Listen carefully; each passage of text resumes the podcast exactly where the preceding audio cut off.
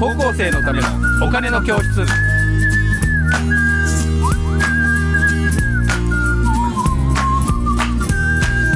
皆さんこんにちはこんにちは高校生のためのお金の教室のお時間です私 MC の山下春樹ですそしてメインキャスターの福眼経済塾、小笹俊一です。はい小田俊一さん今日もよろしくお願いしまおす願いします。はいということで今日のテーマはですねこれですプロ経営者ねはい。プロ経営者ということはアマチュア経営者もいるのかみたいな話なんですけどあ なるほどねえーまあいかがなんでしょうかこの辺ははいあのー最近ね、うんどうかな。この10年ぐらい、少しずつ耳にする言葉で、はいまあ当たり前っちゃ当たり前なんですけど、はいあのプロ野球選手という言葉があるわけであすから、もうそれはよく知ってます、ねはいプロ経営者があってもいいんじゃないかとうんいうことだというふうに考えていただければと思います。はじゃあスライド見てみましょう。はい、はい、スライドいきますね。次のスライド。はい。じゃあこれです。はい。えーここに書きましたけども、まあ、プロ野球選手のように会社を渡り歩いて、まあ、成果を残していく。ああ、そういうことか。じゃいうあことですね、会社にこだわらずってこといか。や、そうです、そうです。あ、そういうこと、それをええプロ経営経営者っていうのかそ。うです、そうです。なるほどね。まさ。にプロであり、まあ、スペシャリストであると。だから、オーナー経営者はあんまりそういう人はいないってことですかね、逆に言うと。オーナー経営者、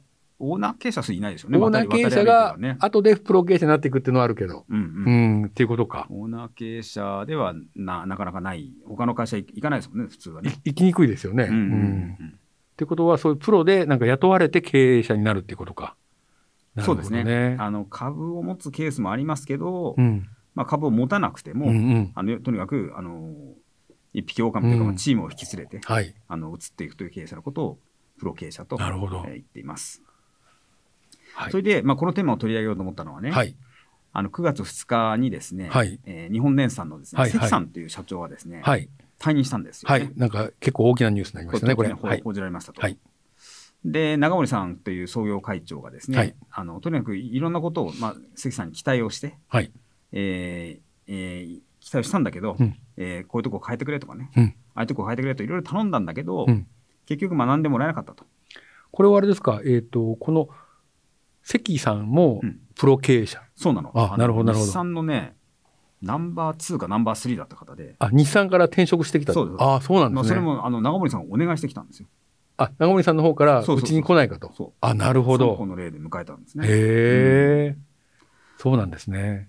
であの迎えたにもかかわらず、はい多分2年弱か2年強でですうね、ん。あのーえーごめんなさいって話になりましたと。えらい早いですね。うん、やっぱ早いですね。短期、短期的にバーンと決めていけるんだね。すごいね。まあ、日本電本産のあのあれですね、し謝税というか、もっとあのすぐやる、スピード必ずやええすすぐやる、必ずやる、できるまでやるです当ね、になるほど。まあ、すすぐ決めたということなるほど。すごい、はすごいスピード感ですね。で、あの、はい長森さん、そこではですね、うん外部に、あのうん内部よりも良い人材がいると思ったのは間違いだったともおっしゃったと言われています。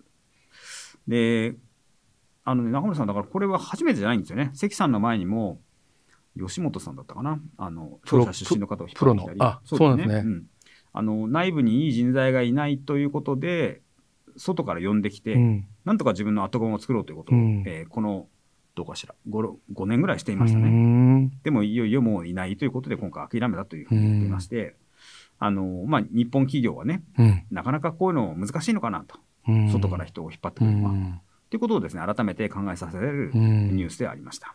今度、あれですよね、はいあの、えっ、と、創業で、一緒に創業した人が社長になるんですよね。あ、小部さんっていうね、ねそうです、そうです。あの、日本電産の。そうなんでうすよ。ん。なんか、あの、小部さんは私もあの、まだ喋ってるところを見お見かけしたことがないんですけど、うんまあ、いわゆる番頭と言われた方で、あ、番頭さんね。はいはい。えーどどうかな、どこか大学っていうか、大学行ってないだろう人な、えっと、せあの高専みたいなところに行あこったときに、あ高専ねえーはい高専なんですけどね、あのねえっと、そう専門学校に行ったときに、あの、小部さんがそこにいて、はい。えーお前を俺にで弟子にしてやると、 長森さんが言ったってい うから、その時から、弟子にしてやえーかなりだと思うんじでゃすあけど、今度は社長にしてやるみたいいないっややたわけですそうですねね。なるほど。でも、小部さんも72歳ぐらいなんでしょはいだ。からでも、う、自分でも割と年齢が高いけどっていうのはおっしゃってましたよね。あそうですよえねえ。それ新聞に書いてありました。で、とにかく、ただやっぱ内部でもう見つけるっていうふうに戻ったということですよね。なるほど。うんでもね、日本電産、これからモーターの時代って言われてますもんね、本当に。あ、そうですよね。やっぱりあいろんのな、ところで EV も含めて。 EV もそうだし、はいあのあれですよね、二酸化炭素の、ね、発生量の多くはやっぱりモーターを改善することで、あ、そうなんだ改。善すると言われてるんですよ。じゃあ、それは SDGs にもつながりますね。ものすごいこの ESG 会社の投資。持ってる意義は大きいんですけどうもん、あのーまあちょっとざ残念といえば残念な話だったなとは思いました。なんかすごい面白いんですけど、こういうなんか技術系のね、うん、会社、あの、村田製作所とか島津製作所もそうだけど、京都にこういう会社が結構あるじゃないですか。はい。あれなんかあるんですか多日分本いくつか電要産素も京都ですよねあ。のちょっと違う話になりますけど、はいそれはねやっぱりすごいあの面白い話として話す場合場合はやっぱりあの茶器の伝茶器の歴史ですよね。お茶、うん茶の湯のお茶陶磁器あ、陶磁器セラミックですから。あ、京セラがそうですね、まさに。そうそうそうとか娼婦とかあるんですよねあのそういう会社ってね。ああー村田もそうですよやっぱり結局あコンデンサーですから。あそうなんですね。えーも燃やすという。じゃあ、そもそも京都でやっていた、はいそういった行いが、うんそのままこう受け継がれていって、そうそうそうそう。こう、業態を変えていったってもこのづとくりになるああ、なるほど。うんそういう意味では、京都はものづくりの、あの、町だったっていうことなんですよね。あでもそうですよね。うーん。うんすごいね、あの都市は本当に。いや不思議な都市ですね。いや、うん京都になんでこんなにあるんだろうと思って。うんうん。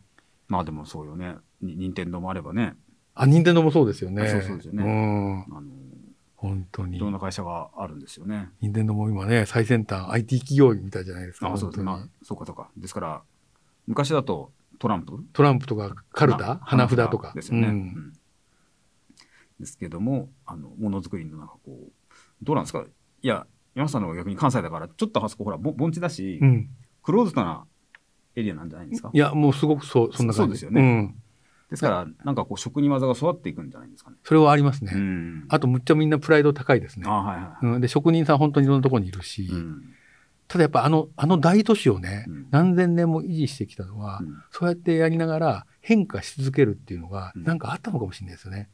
なあだから京都人って意外と保守的に見えて、新しいことやったりするじゃないですか。あそうですかね。だからね、うんあのお、お寺とかでライブとかしたりするわけですよ。あライブね。お坊さんが。うんうんまあ、あの、カラオケしてるお坊さんもいるけど、はいはいはいだから割となんかそういう、なんか新しいことみたいなことをうん、なんかしていく文化もうん、実はあるんじゃないかなっていう、うんなんかすごく思うんですけどうね。んうん。ああるありますよね。っていうかあのえだって天皇家があったこともあるわけでしょとか今でも京そ都うですね御所があるわけだから、はいまあ、そういう御所もありますからね日本のルーツでありますしあの残念がある方がいるのはね昔は京都にもあの証券取引所があったんですよ。あ、大阪じゃなくて。はいはいへえーっと大阪にもありましたし京都にもあったんですね、だかはあ。らそそういうその企業を育てていきやすいカルチャーもあったうとんいう方もいらっしゃいますね。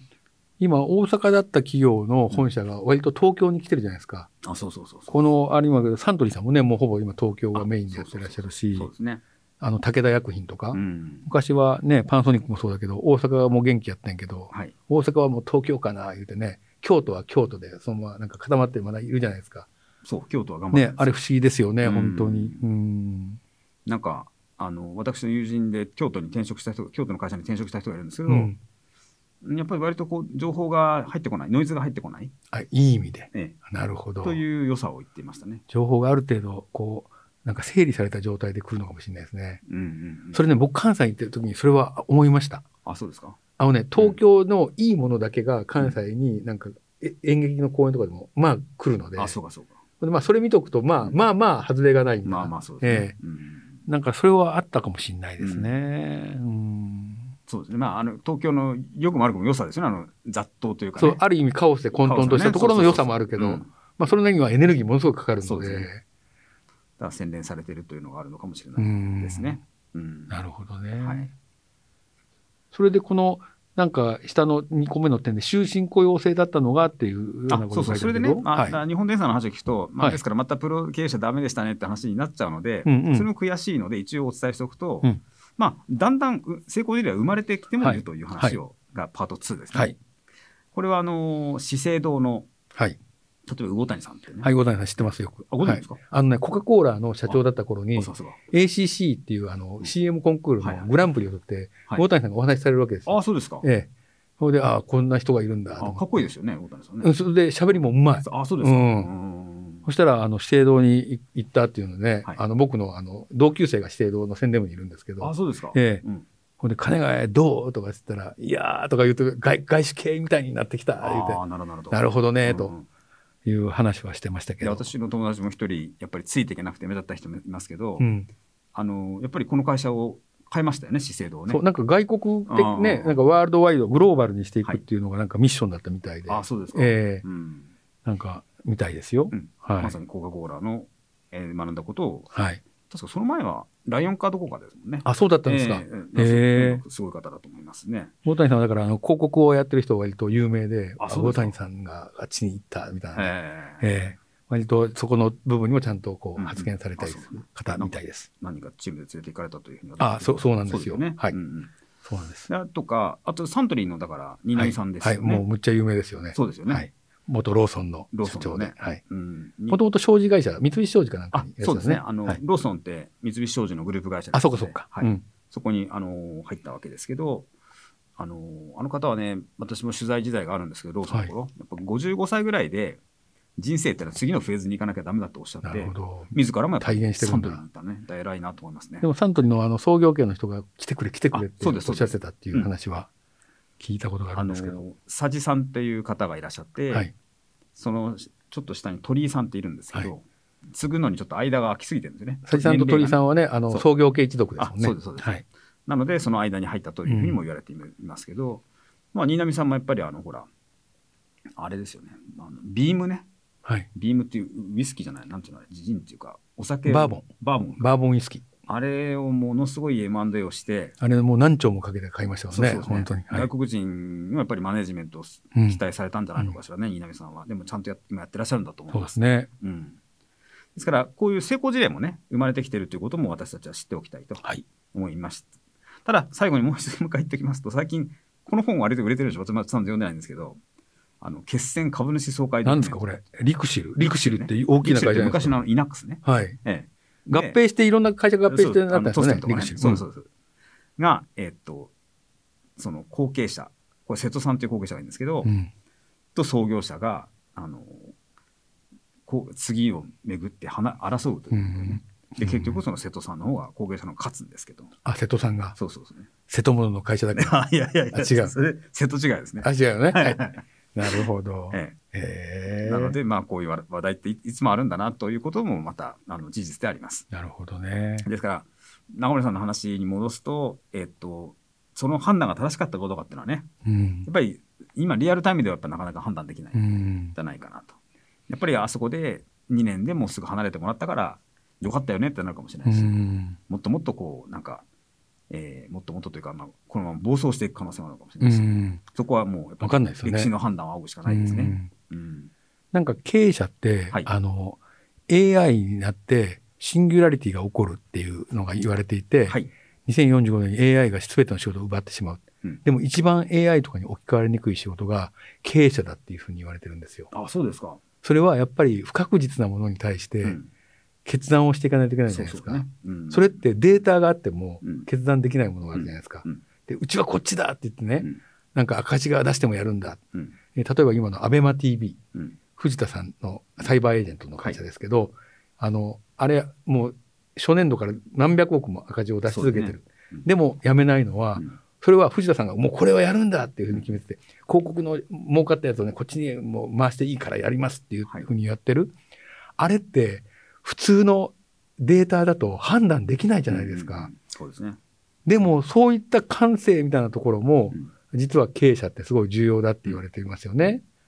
で、その時にあの山口周さんがあのアート思考とかっていうはいはいはい。話をされてますけど、アートとか、いわゆるリベラルアーツと言われている、はい。あの一般教養うんをやっぱりすごく蓄えていかないうとん、やっぱりちゃんとした判断ができない。はいうん、っていうようなことがこれからのプロ経営者に求められてくるんでしょうかね。ああ、でもそうそうだと思いますね。う。うんん結局、あの、そうですね、A- AI って決断できませんからね、うん判断できませんからね。うんいやだし、あの、もう一回さっき、えー前回、前々回の回ケースを思い出したんですけど、うんうんほぼ日曜ねう、ん株を買うかどうかで、うんデータを集めてくることはできるんですけど、はいじゃあさい最後どこ買いますかっていうのは、そうですよね。やっぱり人間しかできなそい、うですよねうん面白いですよね。うんだからそれはあの多分プロ経営者の経営判断っていうのも、まあ、いろんなデータはねあのちゃんと集めるかもしれないけど、はいもしかしたらあのサントリーが準備員を買うときには、うんそれ以上の大きななんかこうもうこれでやるんだっていうのが働いてたかもしれないあ、そうだよね。うん